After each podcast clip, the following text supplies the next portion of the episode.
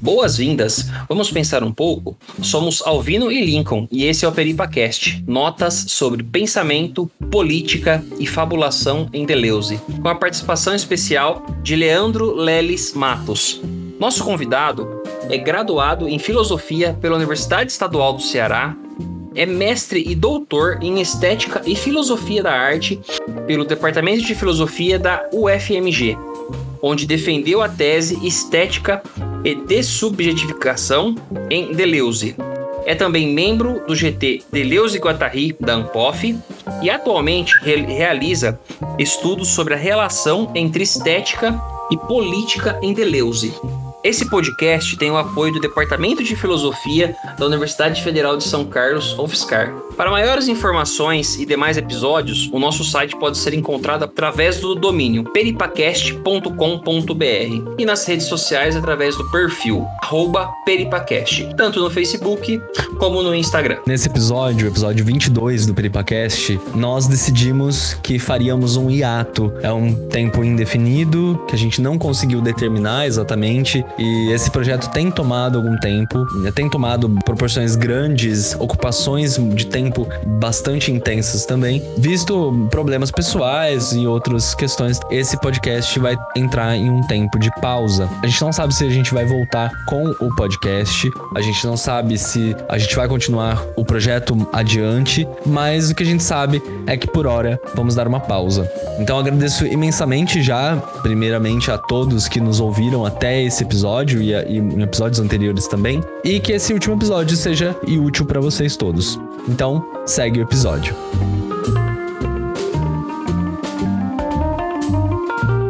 Leandro, muito obrigado por aceitar o nosso convite e seja muito bem-vindo ao Peripacast.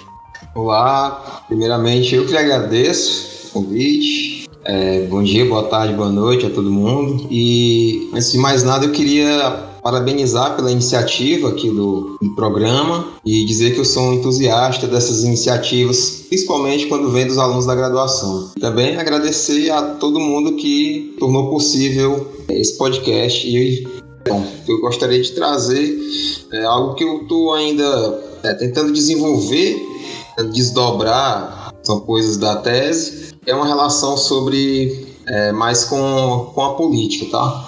Então, por isso que eu coloquei esse, esse notas no título. Não é uma pesquisa pronta e acabada. E isso dá vazão também para a gente conversar um pouco mais e vocês também me ajudarem a refletir um pouco mais sobre o que eu quero pesquisar. Então, eu acho interessante o pensamento de Deleuze porque isso ele tem muito claro, né?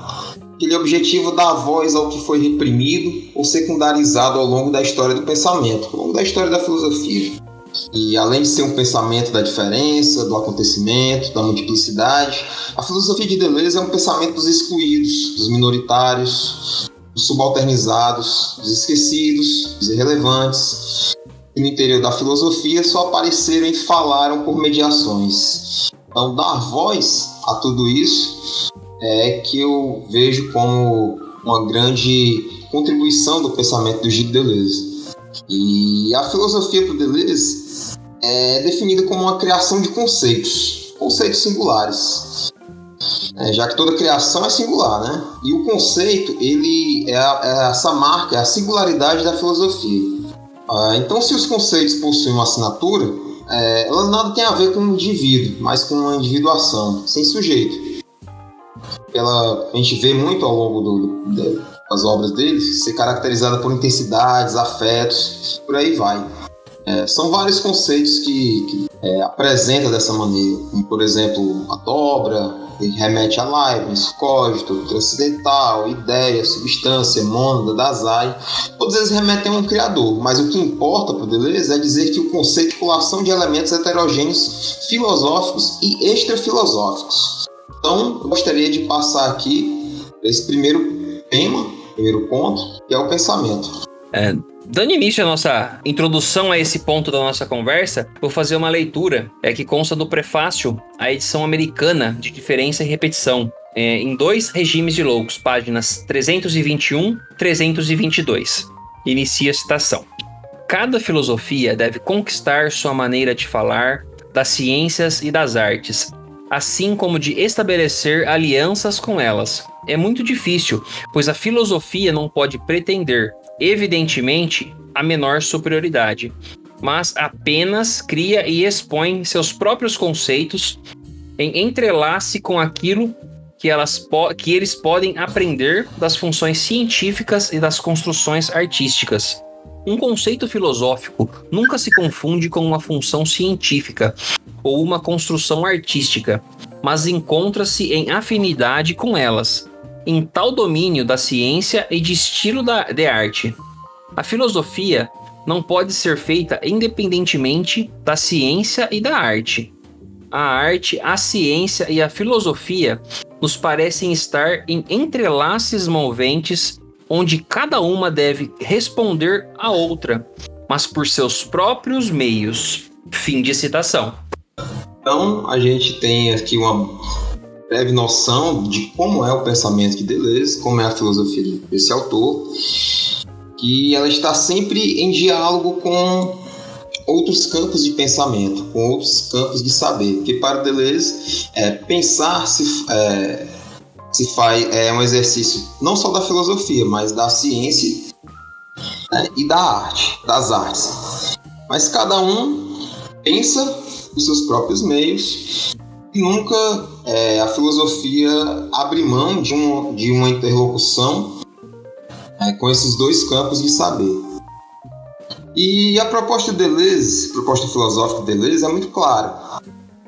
E a filosofia para ele? Criação de conceitos. Só que criação de conceitos a partir de alianças com outros pensamentos na filosofia, na arte e na ciência, como eu acabei de falar. E para o êxito dessa proposta, pensar deve partir de uma provocação, de uma afetação, quando resulta de um movimento forçado. E o pensamento é, não pode ser compreendido como fruto de uma boa vontade do pensador ou de uma boa natureza do próprio pensamento, como a gente muito vê em Platão, em Descartes. Né? Segundo o próprio Deleuze, o início do seu fazer filosófico, né, do seu trabalho como um filósofo mesmo, de criação conceitual, não que anteriormente ele não já estivesse ali é, tendo um pensamento original, mas como ele assina seu, seu início na filosofia foi com diferença e repetição, que é uma obra que eu acho muito importante a todos e todas que vão pretendem entrar no pensamento de Deleuze, eu acho que lá é passagem obrigatória. E o Deleuze disse que a primeira tentativa de fazer filosofia e tudo que veio depois, incluindo os trabalhos com Guattari, é, tem articulação com essa obra Diferença e Repetição. Então, como o próprio título indica, diferença e repetição foram os dois conceitos engendrados nessa, naquela oportunidade. Embora os problemas da diferença e da repetição é, eles não fossem novos, né? muito menos inéditos na filosofia. E traz essa assinatura deleuziana é a maneira pela qual as duas noções gozaram de uma existência autônoma. É, Deleuze ele detecta essa essa falha, ou pelo menos o que a história do pensamento filosófico deixou, deixou em segundo plano, foi pensar a diferença em si mesmo e a relação do diferente com o diferente. E a repetição como sendo a repetição da diferença. Então, basicamente, é isso que vai é, ser encontrado nas duas linhas mestres dessa obra. Mas lá, obviamente, é um universo. E nesse universo, tem diálogos é, profícuos com a arte, com as ciências. E o Deleuze ele elabora esses dois conceitos principais de diferença e repetição, não só eles, mas tem outros lá também, é, com, sempre com esse auxílio é, da, de outros campos de saber. Por que, que a filosofia se difere da ciência e das artes? Mas ela não pode ser concebida sem elas. Então, por essa razão, Deleuze engenha seus conceitos de diferença e repetição estreita comunicação com esses dois campos. A ciência e a filosofia, elas estão em constante relação, não só em diferença e repetição, mas toda a obra do Deleuze. Só que cada um responde a um problema ao seu modo com as ferramentas que lhe são próprias. Assim, a filosofia de Deleuze alcança uma maneira inédita de falar de outras formas de pensamento, estabelecendo constantemente estreitas alianças com elas, como foi lido na citação. Para alcançar essas potências da diferença e da repetição, é, Deleuze ele afirma que foi preciso confrontar a imagem que se fazia do pensamento. pois o centro nervoso dessa imagem clássica do pensamento não foi abalado por uma verdadeira crítica, uma posição polêmica do Deleuze nessa, nessa obra. E as principais características dessa imagem, dessa imagem do pensamento, quais são? A determinação de que o pensamento se dê por meio de um método que delimita os objetivos e os meios para que pensemos, como já tinha falado antes, né? a suposição de uma boa natureza do pensamento, uma boa vontade do pensador, querer o verdadeiro, querer o bem, por exemplo. É, assumir o modelo da recognição, que exige a colaboração de todas as faculdades sobre o mesmo objeto. Definir o inimigo a ser confrontado, por exemplo, o erro. Né? Supor que as soluções são conferidas pelo verdadeiro. A Deleuze vai dizer que para alcançar os conceitos de diferença e repetição foi preciso formular uma noção de crítica que fosse ao âmago dessa imagem, que levasse o pensamento aos problemas e ultrapassasse o modo da proposição, fizesse com que o pensamento promovesse encontros e desviasse da recognição. E ele, esse pensamento encarasse aquilo que ele chama de verdadeiros rivais, que não é o erro, conquistasse o que força a pensar.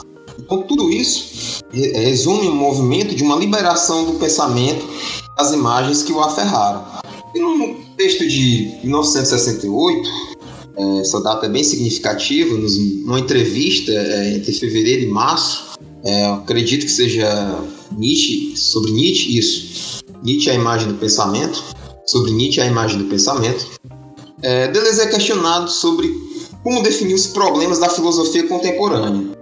E ele vai ressaltar que são as noções de sentido e de valor que operam transformações significativas no campo do pensamento. Haja vista a forte influência de Nietzsche, Freud e Marx. E um dos desdobramentos desses problemas, creio que creio eu que seja o mais relevante, é o enfraquecimento do pensamento assentado no eu. Ah, então Deleuze vai dizer que se a filosofia impôs Deus ou o homem como alternativas, ou mesmo a substituição de Deus pelo homem, então abrindo aqui um parênteses, né? Preciso destacar que naquele momento é, o Foucault já havia declarado em As Palavras e as Coisas que era inútil manter-se aferrado à distinção, à conciliação dessas duas categorias complementares. Beleza, ele vai nessa, nessa toada também, mas só que é, por seus próprios meios. Que, que para ele que, é que está em destaque? Não é mais Deus e ou o homem, mas individuações impessoais, singularidades pré-individuais. Ou seja, um tipo de pensamento que não depende de um eu que assegure uma posição, de, uma posição estanque. Isso é uma constatação, uma observação ou um diagnóstico do próprio mundo. Quando esses conceitos de Deus e de homem, que para esses, aqueles autores, né, eles não, não respondem mais a, a certos problemas. Deleuze vai dizer que essa individuação e a singularidade elas extrapolam as palavras e os indivíduos que são as coisas que estão aí, as coisas mesmas que estão aí. É, portanto, era em termos de práticas que Deleuze elaborava seus conceitos. É, o pensamento, a filosofia é uma prática, na qual se criam conceitos para atuar em situações locais. O pensamento ele não é, é pura reflexão, né? ele é sempre prático. Em relação às lutas da liberação, por exemplo, Deleuze destacava que, que as formas de não integração à sociedade especial nas sociedades ricas, constituído assim uma espécie de lado de fora, sem necessariamente optar pela negação ou exclusão, mas precisamente uma crítica a uma identidade representativa. Então, o que ele estava é, testando ali era uma espécie de, de crise ou de falência do, dessa noção de representação. Por mais que, nessa época, o estado de bem-estar social na França estado de bem-estar social na França, o capitalismo, seu pleno desenvolvimento, estava representando tudo. Mas aí também eu deixo uma, uma questão. É, qual seria a tarefa da filosofia ante aos desafios, os nossos desafios em 2022? E aí é importante dizer que a filosofia precisa criar maneiras de pensar em conformidade com o que está acontecendo. De uma maneira radical, Deleuze propôs que a filosofia fosse revolucionária, assim como outras maneiras de pensar que fazem suas próprias revoluções é, ou que as tornam reais. Por isso, a filosofia não pode ser distinta de uma crítica. Não no sentido. É, é, a gente pensa nesse sentido de crítica, mas não é no sentido kantiano, tá? Porque o sentido kantiano de crítica ele vai resguardar o ideal do conhecimento, é, uma espécie de uma verdadeira moral e fé e vai voltar as baterias contra o falso na moral, o falso na religião e o falso no conhecimento. Mas o Deleuze chama atenção para o seguinte, que é preciso colocar em questão a verdadeira moral, a verdadeira fé e conhecimento ideal, em prol de uma nova maneira de pensar. Por quê? Porque para ele criticar o falso é um ato inofensivo e não vai nos levar muito longe quando se denuncia o capitalismo, o imperialismo, apenas expondo suas falhas e nocividades. Um, um bom argumento para a gente refletir sobre aquilo que a gente quer pensar, né? sobre o que a gente quer pensar. Então, nesse sentido, Deleuze ele compôs é, uma teia de aliados que ele considera fazer da filosofia um gesto de extrema violência, mas sem perder o amor e o encanto. Isso é importante. É, porque a filosofia não é a boa vontade, né? não é nada passivo, mas só se pensa quando se é violentado, quando se é afetado fo fortemente. Então o pensamento ele é fruto de um esforço, não de uma boa vontade ou de uma boa natureza, criado por um eu que seja um senhor de todas as ações. a gente vai encontrar ele dizendo que são forças involuntárias, resultantes de encontros com algo que nos, nos afeta fortemente, que nos impelem a pensar algo. Então, por isso é preciso ter nutrir um amor que ultrapassa as pessoas e os indivíduos. Seria isso, nutrir um amor por algo insignificante. Além disso, para a proposta de uma nova maneira de pensar, e aqui eu peço licença para fazer uma citação, é preciso abrir os encontros e achar uma linguagem nas singularidades que, que excedem os indivíduos nas individuações e ultrapassam as pessoas é, uma nova imagem do ato de pensar, de seu funcionamento, de sua gênese no próprio pensamento. É precisamente isso que buscamos. Está é, tá nessa, nessa entrevista lá no na Ilha Deserta. Então, o pensamento nada tem de passivo, né? Passando aqui para a década de 1985, é, o Deleuze volta a, é, a constatar certa imobilidade do pensamento devido a uma volta às abstrações. É, muito incomoda esse autor é, essa, uma certa, um certo refúgio da filosofia na reflexão sobre. Ele vai dizer que quando a filosofia é, se refugia na reflexão sobre, é, nós estamos numa época pobre. E aí ela nada cria. Por quê? Porque quando ela fica refletindo sobre, ela deixa de exercer o seu papel que é criar. Então vai refletir sobre o eterno, sobre o histórico, mas já não consegue fazer um, um movimento. E Deleuze ele não compactua com esse gesto de busca pelas origens que é tão caro à filosofia. Então aqui ele, aqui ele se referia quando ataca essa posição. Ele defendia a busca pelo movimento, que, pelo que se passa entre. É uma noção é, complexa de devir é, que ele vai também desenvolver ao longo de seu trajeto filosófico. Então, quando se atém ao movimento, essa busca pela origem fica em segundo plano. Então, trata-se de uma questão já resolvida, liderando a filosofia da procura por valores universais e eternos, que não passam de abstrações, tendo o pensador como seu aral. É, porque, se assim o faz, é, se instaura uma trava quando se busca pensar em termos de movimento, de distância, sendo essa uma grande opressão. Nesse, nessa Nesse momento, em 1985, o Deleuze está ali escrevendo sobre, sobre o cinema. Ele lança o seu livro é, Imagem Tempo, o segundo livro sobre cinema. O primeiro, Imagem Movimento, e o segundo livro, Imagem Tempo. E nesse, nesse livro, ele vai mostrar que as imagens tempo que elas trazem de novo é a ruptura com o esquema temporal de sucessão, esse esquema que a gente bem conhece, como antes e depois. Para quê? Para fazer coexistir tempos distintos. E essa coexistência de tempos distintos é uma perspectiva que está lá no Diferença e Repetição, onde ele vai dizer que presente, passado e futuro eles, eles coexistem, tá? Então, por que, que o cinema é importante?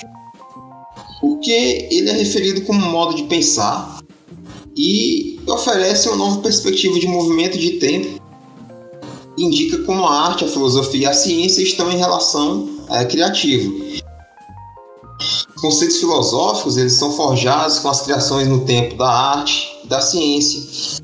Funções científicas são engendradas em diálogos com conceitos e agregados sensíveis da arte. Blocos de sensações que é, uma, é por onde a arte pensa, são constituídos com conceitos e funções. E é isso que Deleuze defende como um encontro, uma relação entre elementos é, completamente heterogêneos, capazes de produzir um pensamento. Então, arte, ciência e filosofia estabelecem uma relação na qual um campo interfere intrinsecamente no outro. Sem ser reflexiva, a filosofia é criativa, assim como as duas outras áreas. É, e cada uma delas deve fazer o seu próprio movimento criador, sem depender uma da outra. É, Trata-se, é, dizendo de uma maneira mais precisa, de como capturar o seu intercessor. Esses intercessores eles são indispensáveis para a criação. Os intercessores eles podem ser humanos, animais, plantas, seres fictícios, seres inanimados ou animados e por aí vai. Só que eles, todos eles, eles são, de certa forma, fabricados. É, por quê? Porque o pensador ele precisa fabricar seus intercessores para conseguir se exprimir. E sem o pensador, os intercessores também não se exprimem.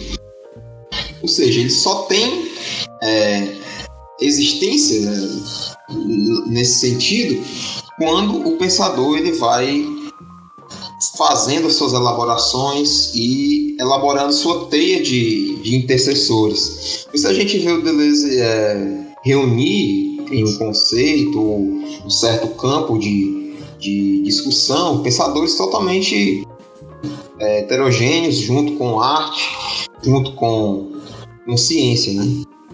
Então, nesse sentido, a criação ela vai ser compreendida como um ato de fabulação. Por meio desse gesto, forma-se um discurso de minoria.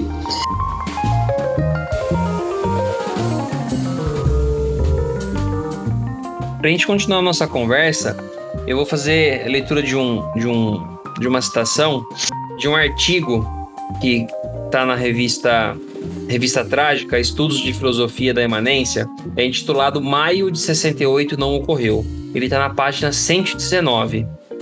É, inicia a citação.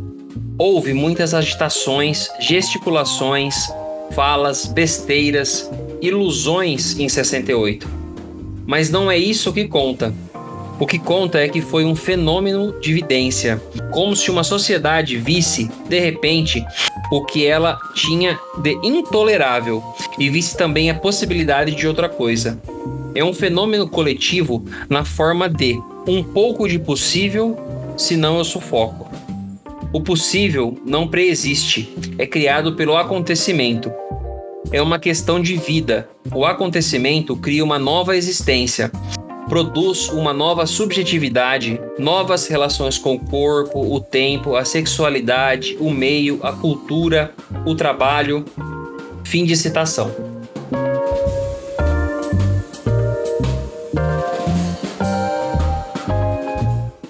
Deleuze ele é crítico da que ocorreu após maio de 68, porque foi um fenômeno que tinha uma potência ali tinha uma força, mas ela não foi captada, ela não foi é, mobilizada, ou pelo menos não foi vista no sentido de uma, de uma possibilidade de criação. E como a gente bem sabe, lá é, o movimento ele guinou à direita, né?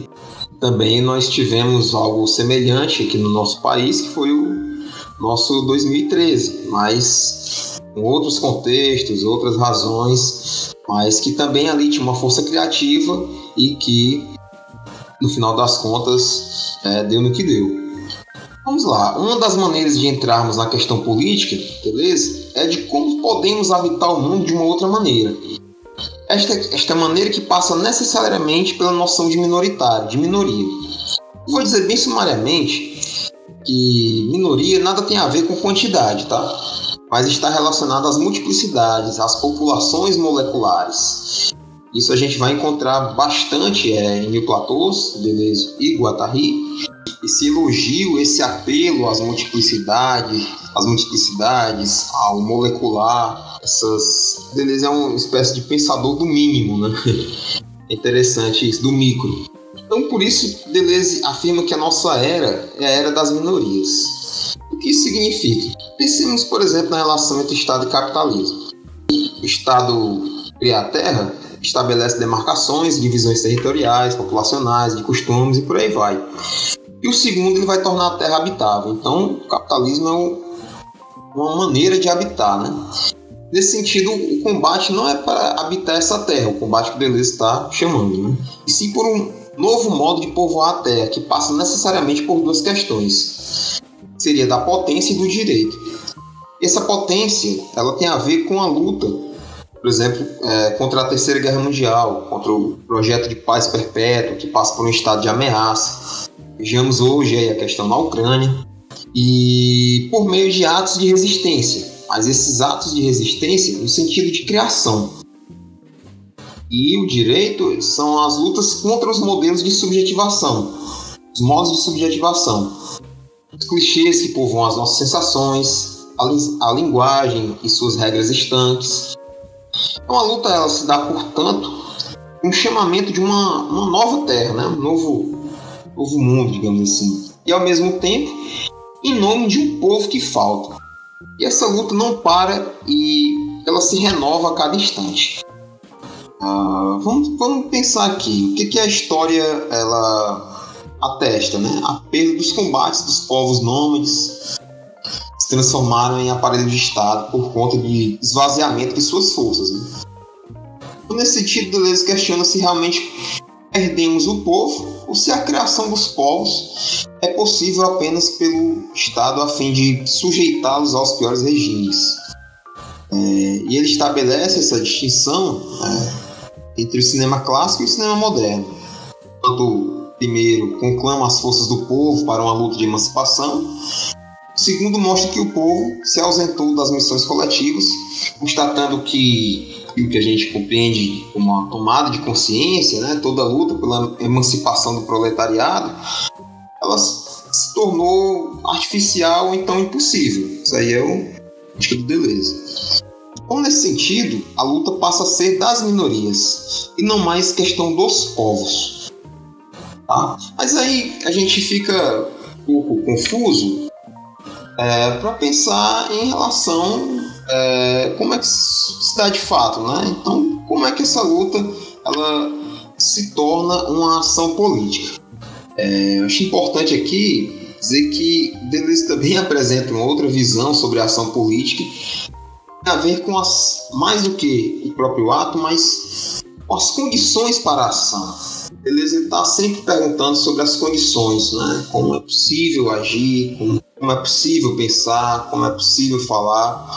Isso ele faz desde diferença e. Então não se trata de escolher entre esta ou aquela ação política, pois elas já estão pressupostas, estabelecidas, ou que ainda está em questão. Então, trata de tornar, para ele é mais importante tornar-se capaz de agir politicamente. E mais do que uma capacidade natural, uma vontade, e se agir politicamente, ele vai corresponder saber se a gente é capaz de agir. Somos capazes de sentir, de imaginar, de falar, de pensar de uma nova maneira. Não seja essa maneira é, corriqueira, bombardeada de, de, de clichês, por clichês. E os livros sobre o cinema, eles exprimir é, essa crise da ação, ele vai perguntar assim, vai dizer que algo aconteceu que nos impossibilitou de agir como antes ah, que nossas crenças foram destruídas, quebrando o laço que atava o homem ao mundo. Quando ocorre isso, a gente, sujeito, ele se vê diante de uma impotência de ação. Só que essa, essa potência de agir, ela foi limitada por uma, por uma forma sujeito. E o que foi que essa forma sujeito é, constituída foi que ela fez? Ela afastou a potência daquilo que ela pode uma formulação até bem nietzschiana. Né? Não, não, se pode mais agir. Não, não, se pode mais agir como sujeito unificado. A gente é, tem que encontrar uma outra forma, uma outra capacidade é, para a ação. E o que está em destaque é justamente é, essa incapacidade de se constituir sujeitos da, da ação. E essa incapacidade é, se dá também muito por por conta de que é, esse poder constituinte ele é restituído pelo Estado, né, por meio de suas manipulações. E aí o povo ele vai passar a ser povo de uma nação, vai atender ao que o Estado determina, né, como o Estado distribui e hierarquiza aqueles que habitam a superfície. E assim, essa forma sujeita ela vai estar sempre vinculada a uma. uma é, como é que eu posso dizer? Um assujeitamento mesmo. É, que vai bloquear as capacidades de agir que se mostrem distintas dessas, dessas formas de sujeição. Isso é que ele também mostra em um texto chamado é, Post-Scriptum, Sociedade de Controle, e a sociedade de controle ele vai produzir sujeitos fechados para o mundo. Por quê? Porque o mundo ele é compreendido é, nele mesmo e como ele se exprime. E aí ele vai dizer que o sujeito ele é uma mônada, esse conceito leibniziano, né? É, mundo sem mundo exterior, sem exterioridade, então fechado em si mesmo. Por quê? Porque essa exterior, exterioridade ela é anulada. Então vai ser um mundo sem aquilo que Deleuze vai chamar de dimensão de fora. E aí, nessa sociedade dita de controle, que é um avanço à sociedade disciplinada do Foucault, né? o mundo ele foi desapossado do seu fora porque tudo é absorvido é, pela informação. Essa informação vai ser sempre é, mediada por clichês. Nesse sentido, os clichês eles precedem as ações e as percepções. E aí nós estamos imersos nessa era de sociedades de controle. Os corpos e as almas deixam de ser disciplinados para vigorar um controle de, desses fluxos, né, de fluxo de informação, desse espaço informacional, de acordo com uma política de segurança, política de segurança em geral. Mas é, isso não se trata de um totalitarismo, tá? Por quê? Porque cada indivíduo ele vai se tornar um agente, é, que, um agente prático dessa política. E aí a gente acaba nos, é, se pegando, é, assim, falando sobre o que se fala, vemos só o que se vê, é, agindo como se agem, tudo isso de uma maneira geral, né? Não tem nada de novo, não tem nada que rompa com, com essa lógica. E aí tudo vai cair numa redundância, e essa redundância vai orientar as funções, as funções sociais. E aí é uma repetição do mesmo, do igual e do, do semelhante, algo que o Deleuze já havia é, confrontado lá em Diferença e Repetição, em 1968. Então, para ele, nessa sociedade de, controle, é, ver e falar são determinados a prioristicamente. Então, nossas capacidades de agir e as organizações dos corpos, corpo social como corpo individual, é, são submetidos a esse controle. E aí os clichês são veiculados de fora para dentro, de dentro para fora, é, como se fizesse a gente acreditar que nós estamos em uma certa é, organização, né? Numa grande. É uma espécie de grande conspiração, né? Que encontrou é, um modo de produzir clichês e fazem Leandro. circular nesse trânsito incessante, né? De dentro para fora e de fora para dentro. Não, essas imagens uh, que a gente tem, da, por exemplo, da, da mídia, da, de um pensamento que não é criativo, mas que só reproduzem o mesmo, né? Só reproduzem a mesma ideia de, por exemplo, de pobreza, a mesma ideia de, de, de relações humanas, mas que nada tem de criativo, nada tem de novo. E isso é, faz, na verdade, é mascarar, é esconder o que realmente seria a pobreza de fato, uma violência de fato, aquilo que constitui tudo isso, entendeu? Então são essas imagens pasteurizadas, essas imagens que a gente encontra no, no nosso cotidiano mesmo. São, são imagens sem, sem que apresentam a, a situação de forma totalmente superficial, né? Sem aprofundar em nenhum momento possíveis soluções para aquelas questões. Apenas jogam os, as, as informações de forma alarmante, né? É, e por aí vai. E nós vamos. Isso vai condicionando a nossa maneira de pensar, de falar, de agir, de lembrar, de desejar. E como se isso vem de, de dentro para fora, de fora para dentro, e numa, numa, num controle tal que a gente interioriza isso e é como se a gente já fizesse isso de, de dentro para fora, já reproduzisse isso, entendeu? Isso mostra que, que os modos de existir é, estão submetidos a uma configuração do controle. O que, a gente faz? A gente internaliza possibilidades já dadas, possíveis externos que determinam nossa, as nossas possibilidades internas de escolha. Tá, vou fazer uma imagem aqui, como se a gente vivesse é, em um grande cardápio diz que a gente escolhe os produtos e não suas composições, né? A gente escolhe, pega um cardápio no restaurante, a gente escolhe os produtos, mas não, não, não escolhe a receita daquele produto, por assim dizer. Quando a gente está imerso nessa situação, até mesmo o, porvir, o futuro, é o tempo da criação, ele fica em função disso. Então, é permitido, que é previsto, é favorecido, está sempre de acordo com a, com a classe de indivíduos, né? Aí a gente vê essa segmentarização e algo sempre já dado, já pré-estabelecido, com a nossa evolução profissional, desenvolvimento é, humano, né? desenvolvimento pessoal, é, as relações conjugais, a educação, é, tudo isso está sendo, é, sendo capturado por esse, nessa naquilo que ele chama de sociedade de controle. Então, o desejo ele vai é, se resignar.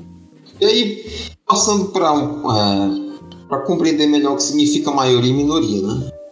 Então, em vez de quantidade, a maioria ela é definida por uma seleção, uma seleção operada no interior de uma massa, seja, seja qual for, né? cuja função é distribuir e hierarquizar potências e direitos. Essa maioria ela vai determinar quem pode participar de um sistema que deve ser dele é, excluído, ou então quem pode participar e qual a sua função dentro daquele sistema. É, por outro lado, a minoria, que é aquilo que Deleuze, tá, Deleuze e Guattari eles vão, vão explorar né, de forma positiva, é, ele vai corresponde a populações que ficam de fora. É, não necessariamente porque são excluídas desse sistema, que na verdade esse sistema ele já abarca tudo, né? Então eles ficam de fora porque não são percebidas. Por isso que no começo eu falei que a filosofia de Deleuze era a filosofia do imperceptível, dos subalternizados, daquilo que foi deixado dos excluídos, é, dos invisíveis, né? Então ela fica de fora porque são percebidas quando deixam de corresponder às exigências do sistema em jogo deixem de atender os critérios de um programa. Então, as minorias elas são dadas a ver sob essas formas de clichê, escondendo sua realidade de fato. Aí, aquilo que eu falei, né? É, o clichê sobre a miséria faz desaparecer a miséria, por exemplo. Então, essas minorias elas vão constituir é, aquilo que ele vai chamar de fora. E elas são despossuídas de direito e de maneira de exercer sua potência social. Portanto, elas não possuem esse porvir. A maioria por sua vez, elas mantêm as relações de explorações pelos possíveis, nas quais são agentes ativos e passivos ao mesmo tempo. E aí vai de acordo com um, direito que é conferido a ela.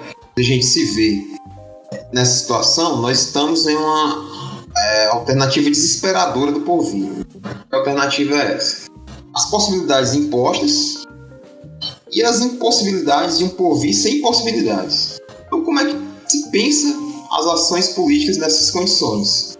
Não dá mais para pensar a ação em termos revolucionários. Por exemplo, em vez de o resultado do combate, é, mais importa o que habita o combate em si, as forças que se levantam no combate. Mesmo que tudo isso no final fracasse, isso não importa. Mas é para essas forças que Deleuze está chamando a atenção. Por isso é que a importância daquela citação lá do maio de 68, que ele está ali chamando a atenção para essas as forças revolucionárias que estavam ali pulsando. Isso foi um caso, né? Existem vários outros. Então a gente vê uma espécie de, de niilismo, né? Tem um filme que o Deleuze trabalha conceitualmente com ele que se chama Europa 51, do Rossellini. Roberto Rossellini. E essa passagem ela tá lá no Cinema 2 Imagem e Tempo. Ele vai dizer que para sair de uma espécie de desse niilismo, nós vivemos numa, uma sociedade bombardeada de clichês, é preciso se tornar capaz de agir. Mas só que só essa vontade de agir não é suficiente. É preciso que algo venha de fora e rompa com as relações de clichês. Como se trata isso? De uma vidência. Uma vidência pura que sacode o mundo. E essa vidência que nos sacode, ela vai nos deixar, de certa forma, paralisados. A gente vai ficar atônito. Ela é muito forte. Então o Deleuze ele recupera essa imagem no, no filme do Rossellini quando vai falar da Irene, que é uma personagem burguesa, que passa a ter a experiência dos conjuntos habitacionais, favelas e fábricas. E aí, após a morte do seu filho, é um filho único, se eu não estou enganado, é, ela vai estar diante de uma situação limite. Aí ela diz uma frase que vai ser célebre por Deleuze. Pensei estar vendo condenados. São essas as suas palavras. E que Deleuze capta nisso? Seus olhos não são mais os olhos pragmáticos e organizadores de uma dona de casa. E aí, esses olhos eles vão percorrer todos os estados de uma visão interior. E a grande transformação é que ela vê, ela aprendeu a ver. Ela está vendo de uma outra maneira, vendo de uma outra forma, a partir dessa, dessa imagem da fábrica que a impactou. Por isso que o pensamento ele é sempre fruto de uma violência, né? de um encontro. Então esses signos é, dispararam nela essa uma vidência que ela viu além do que está dado. E aí o Deleuze vai dizer que esse cinema é um cinema de vidente e não é mais um cinema de ação, como era o cinema é, da imagem em movimento. Como nessa arte de vidente, essa imagem ela dá a ver o que permanece bloqueado pela representação. E essa imagem que a heroína viu, ela não pode ser representada, porque ela vai em direção a uma espécie de espiritual puro, que é exterior ao próprio homem só pode ser experimentado pelo vidente. O Deleuze ele diz que o artista e pensador ele é um vidente, né? Ele vê para além daquilo que está tá dado, né? E faz uma espécie de diagnóstico, né? o artista é um sintomatologista. Aí o Deleuze ele encara a nossa civilização como uma civilização da imagem, como muitas vezes nos dizem, tantas outras nos obrigam a acreditar, mas como uma civilização do clichê, de clichê é, cheia de riscos e ameaças. Por quê? Porque é, os poderes eles têm interesse encobrir alguma coisa na imagem. Então a imagem vai servir para isso, para encobrir aquilo que é preciso, algo mais forte para poder ver, né? e preciso romper com representação para poder ver. Só que por outro lado, nem tudo está solapado pelos bloqueios dominantes dos clichês. Ao mesmo tempo que a imagem sofre com a inspiração, com a imposição do, do clichê, ela resiste, ela tenta sair dele, tenta alcançar essa imagem irrepresentável. Né? Não cabe fazer prognósticos ou previsões tentando antecipar até onde ela é capaz de nos levar. Então é por isso que é importante, como ele vai dizer, que é preciso tornar-se vidente, que é justamente esse ir além do clichê.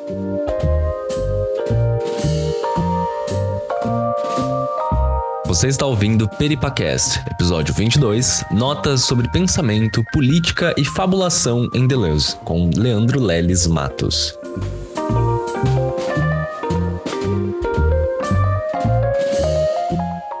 Importante essa relação do, do acontecimento? Porque o acontecimento ele é algo que, que não tem lógica, não, né? não tem essa, essa lógica elaboração e execução, ele vem de fora ele nos arrebata. E quando nós estamos, somos afetados por um acontecimento, as nossas capacidades, as nossas potências, né, as nossas faculdades, elas são desorganizadas.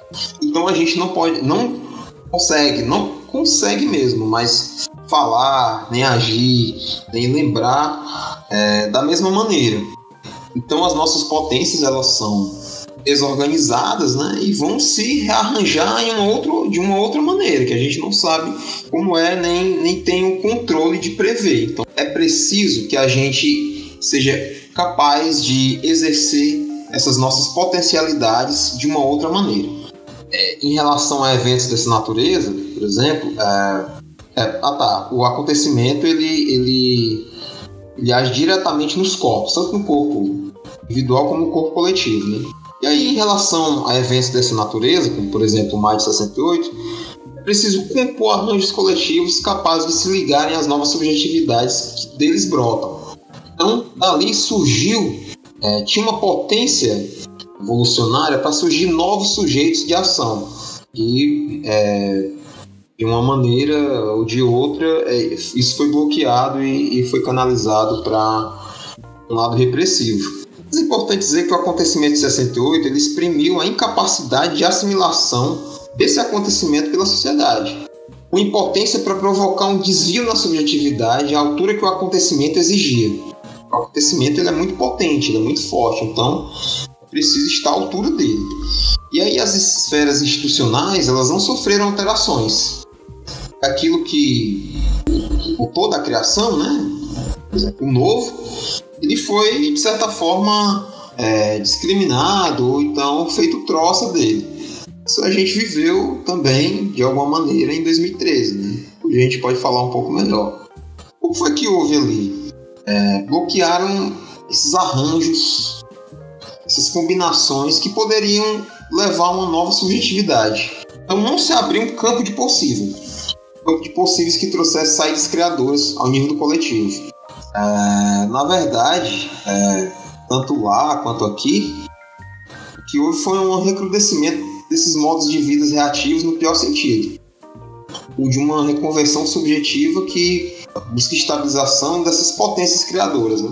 É, uma nova faceta do capitalismo, apelos à, à violência, pensando mais aqui, neo, neofascismo, neo, seja lá o que isso, que isso for, é, fundamentalismo religioso, por aí vai. Ah, então, como eu disse, que o, o, acontecimento ele desorganiza nossas capacidades de agir, de sentir, de pensar, só que elas são redistribuídas de uma nova maneira. E aí, elas são distribuídas de nova maneira e cabe ao, ao pensador, né, pensador barra criador, à altura dessas marcas que o acontecimento imprime nos corpos, quando ele se efetua. E aí o Deleuze inverte os termos, né? E afirma que o mundo no qual vivemos não é um mundo que a ação política é impossível, mas, em vez disso, é um mundo em que o impossível é que determina a ação e a criação de possíveis. Paradoxalmente, é justamente o impossível que faz agir. Então, só para arrematar aqui com, com essa questão da, e essa criação, ela mostra que ela tem que romper é, com essa legitimidade daquilo que existe. Isso foi, foi imposto e, é, e não partiu de si, né? não foi criado. Mas fazer existir que não possui legitimidade. Ou seja, fazer existir aquilo que não se vê e aquilo que não se ouve. E aí ele é justamente tomar posição dessas é, multiplicidades imperceptíveis, como foi na, na heroína. Né? Ele diz que está vendo condenados na fábrica. Em primeiro momento, a gente se torna testemunha estática, né? Como foi a situação da heroína. É, a gente se torna testemunha estática desse intolerável, de uma situação intolerável. Só que quando esse intolerável ele não é mais visto por alguém, só por quem foi afetado por ele, a gente se torna uma espécie de advogado dessa existência. E aí a gente vai fazer ver, é, ao conferir novas visibilidades, novos enunciados, aquilo que não foi visto e nem, nem ouvido tá, por essas formas é, de representação. Então também não é, não é tomar uma representação por essas, por essas novas formas de visibilidade, né? Ah, antes que fique mais complicado, eu vou dar um exemplo aqui. O Deleuze ele participou, acho que em 72, num grupo com Foucault, acho que Sartre também estava lá com eles, é, num grupo de informação sobre as prisões, que se chama GIP, né? GIP. Esse grupo, qual era o objetivo dele? Era fazer ver, ouvir é, fazer existir que todo, todo mundo deixou de ver e ouvir naquela, naquele momento. Ou seja, fazer ver o invisível, fazer ouvir o inaudível, fazer existir o inexistente, que eram aquelas populações carcerárias. E aí é dar voz, dar visibilidade por a, a, esses, visíveis, mas por eles mesmos, não se tornar um representante dessas minorias. Então, por Deleuze, quando a gente pensa em minoria, é sempre invisível e inaudível. Isso sempre corresponde a uma luta. Combate em prol daqueles que não possuem direito de existência contra os poderes que suprimem esse direito. E aí, isso não é só na, no campo da, da, ação social, né? mas é no pensamento, na linguagem, na arte, todos os espaços de criação. É isso, que pensamento de Deleuze é o pensamento dessas minorias, por essas minorias, né? E essas reivindicações dessas minorias, elas não gozam de um fundamento não partilha do, de direito de potência, que por Deleuze vai dizer que lá uma crítica já do, do, do, Platão, que vai tomar o conceito de simulacro como aquilo não como uma, uma cópia da cópia, mas aquilo que não possui fundamento. E a partir daí ele vai desenvolver uma diferença em si. Então a diferença em si é aquela que não possui esse fundamento, ou seja, ele é um sem fundo, um, abgrund, né? que essas minorias elas querem é serem percebidas de outra maneira, falarem de outra maneira, de acordo com os problemas que elas provocam. Mas não quer dizer que essas reivindicações sejam questões de imagem ou de, é, de comunicação. É possível dizer que. É, então, é importante dizer que a filosofia ela começa. Quer dizer, a política ela vai começar com a estética. Por quê? Estética no sentido de uma teoria da, da sensação, tá? Não é um saber sobre a arte. Porque tudo parte de ver, de como ver e como falar. Essa estética, né? Ela vai nos devolver, remetendo aqui as condições de possibilidade da experiência, né? Sobre essas pontas da, da visão e da fala, do visível e do enunciável. Então, o que é que Deleuze quer? E da experiência às suas condições, mas só que isso não é questão de reflexão, é questão de experimentação. Aí, mais uma vez, é uma questão de visão, né? como na, na heroína, que não percebe a existência de operários. Não percebe a existência de operários sem ver essas suas condições de existência. Ela remonta a uma espécie de, de dimensão sensível à ideia, por exemplo. A política vai iniciar quando o acontecimento ele vai fazer uma fenda na palavra, nas palavras e nas coisas. E aí veio falar, não vai mais corresponder a exercícios empíricos não vai mais compor uma forma social pré-estabelecida. Então, vem falar vai dizer respeito a uma espécie de uso intensivo dessas capacidades. Só assim, fazendo um uso intensivo, explorando, explorando ao limite, é que a gente vai conseguir alcançar o ser da, de uma faculdade. Que é o, ser, é o que? Ele vai dizer que é o que? Que é o ser da faculdade? O ser do pensamento é o impensável no pensamento, é, o ser da visão é o invisível, visível, indizível do dizível, por aí vai. Essa imagem, a linguagem, elas vão fazer emergir uma nova matéria que vai ser uma matéria intensiva, né? Mais intensiva do que os próprios corpos e do que as próprias palavras.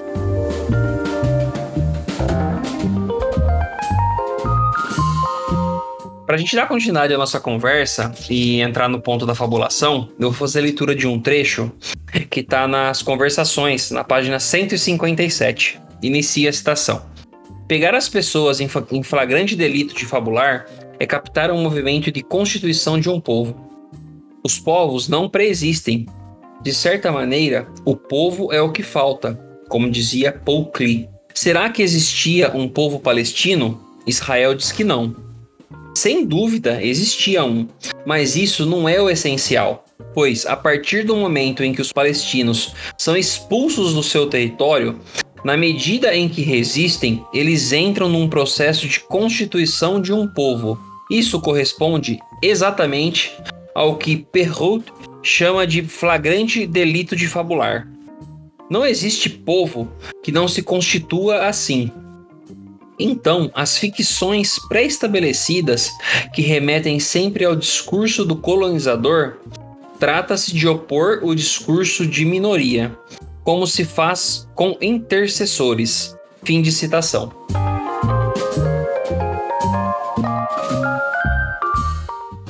Fabulação aqui, ela tem tudo a ver com a criação, e isso é também é, político. Por quê? Porque fabular criar. Nesse caso aqui, criar um povo, populações que não têm é, as suas constituições, suas capacidades não, não estão pré-estabelecidas.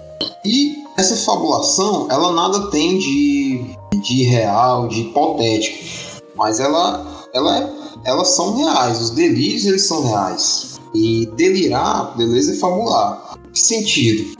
Sentido que se assinala de uma só vez um, um processo, processo de criação.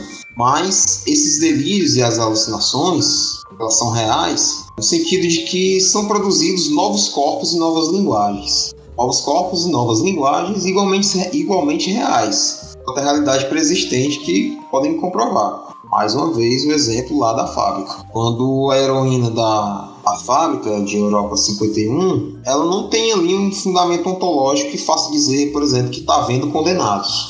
Mas é a sua evidência que faz surgir a coisa nela mesma.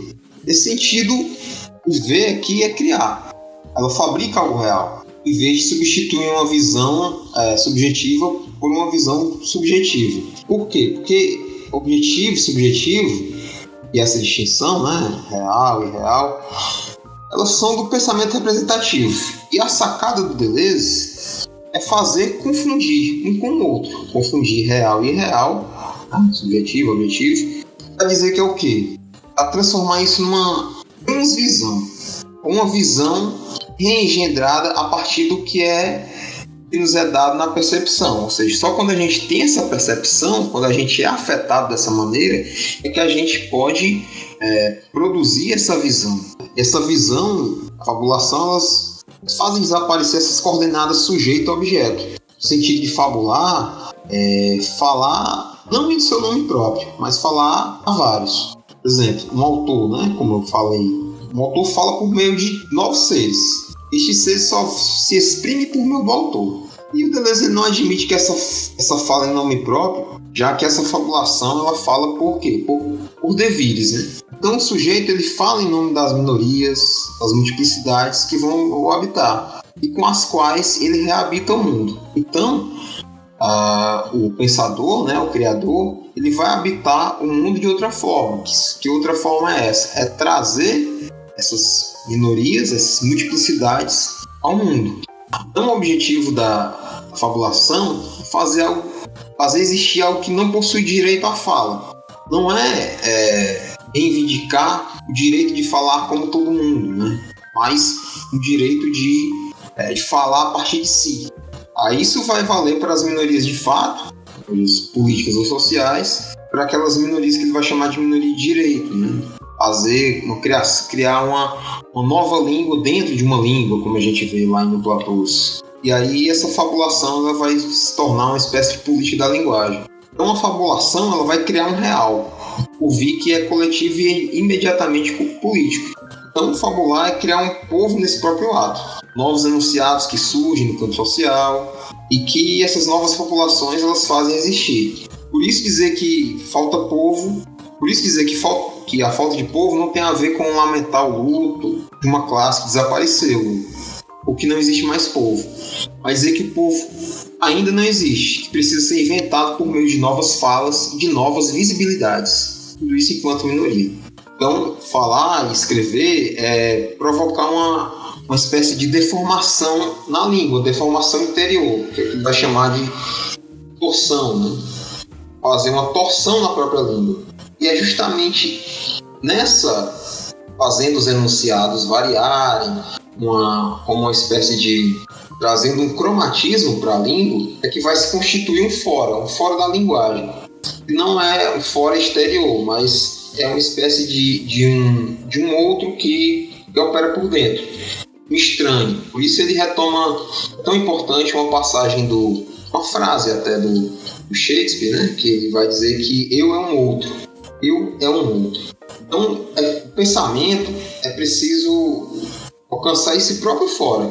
Nesse sentido, é importante o acontecimento. Por quê? Porque o acontecimento eles liberam novos possíveis para as minorias que foram capazes de explorar suas potencialidades antes que fossem capturadas pela, pelo controle.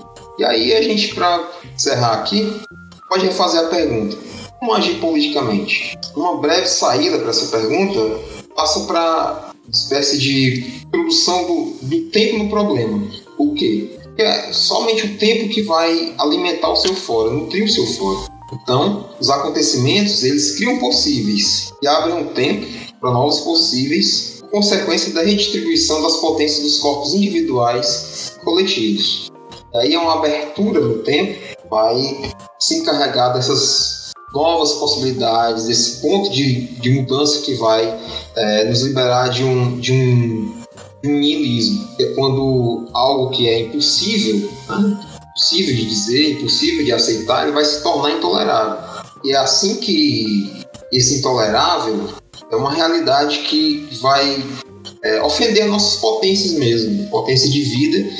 E só quando nós estamos de algo intolerável é que nós vamos nos levantar. Gostaria de finalizar dizendo que para Deleuze a criação não é um ato de comunicar, mas de existir. Isso significa que escrever em função de liberar a vida onde ela é prisioneira. Não só escrever, mas todo o exercício criador. Mas em relação à escrita, aqui eu vou fazer uma, uma citação que vai estar no, no livro Conversações, na página 179. Vou fazer a citação. Não se escreve com seu eu, sua memória e suas doenças. No ato de escrever, há a tentativa de fazer da vida algo mais que pessoal, de liberar a vida daquilo que a aprisiona. O artista ou o filósofo tem frequentemente uma saúde bem frágil, um organismo fraco, um equilíbrio pouco garantido. Spinoza, Nietzsche, Lawrence. Mas não é a morte que os quebra, é antes o excesso de vida que eles viram, provaram, pensaram. Uma vida demasiado grande para eles. Mas é através deles que o signo está próximo. Escreve-se em função de um povo por vir e que ainda não tem linguagem. Criar não é comunicar, mas existir. Há um liame profundo entre os signos: o acontecimento, a vida e o vitalismo é a potência de uma vida não orgânica, a que pode existir numa linha de desenho, de escrita ou de música. São os organismos que morrem, não a vida, não a obra que indique uma saída para a vida, que não traça um caminho entre as pedras. Tudo que escrevi era vitalista, ao menos assim eu espero. Encerro dizendo que essa articulação entre pensamento, política e criação faz parte de um, de um modo a fazer filosofia do Deleuze, com o Guattari, com outros assessores também, e que é um chamamento a liberar essas potências de vida que, onde quer que elas estejam aprisionadas, é, um, é, um, é uma espécie de ódio à vida, é uma filosofia positiva, alegre e criadora.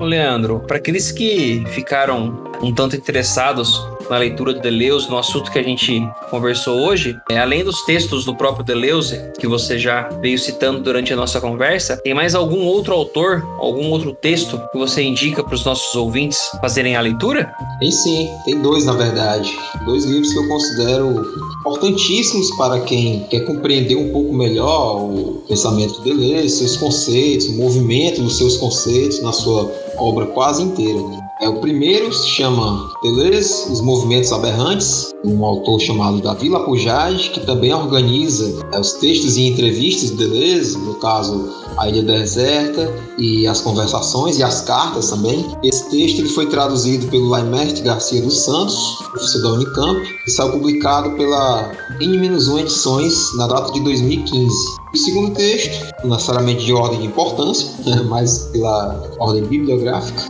é do Roberto Machado, nosso grandíssimo professor Roberto Machado, que infelizmente nos deixou, nos privou de sua, sua companhia ano passado, né?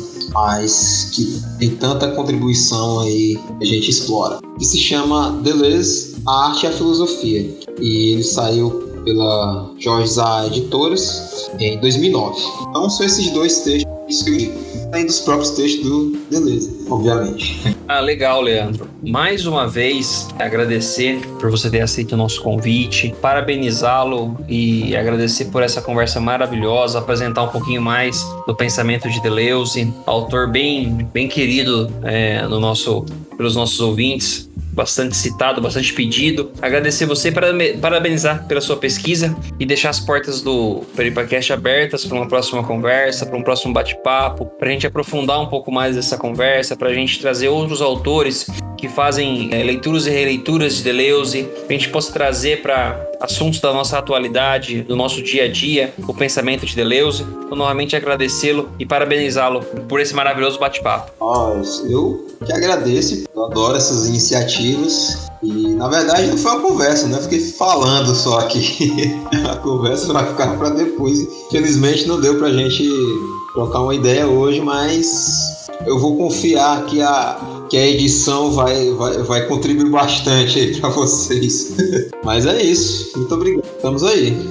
Dizer mais uma vez que os nossos outros episódios, outros conteúdos, todos podem encontrar tanto no nosso site www.peripacast.com.br e também nas redes sociais no Facebook e no Instagram, através do perfil @peripacast. Então é isso, vamos pensar um pouco.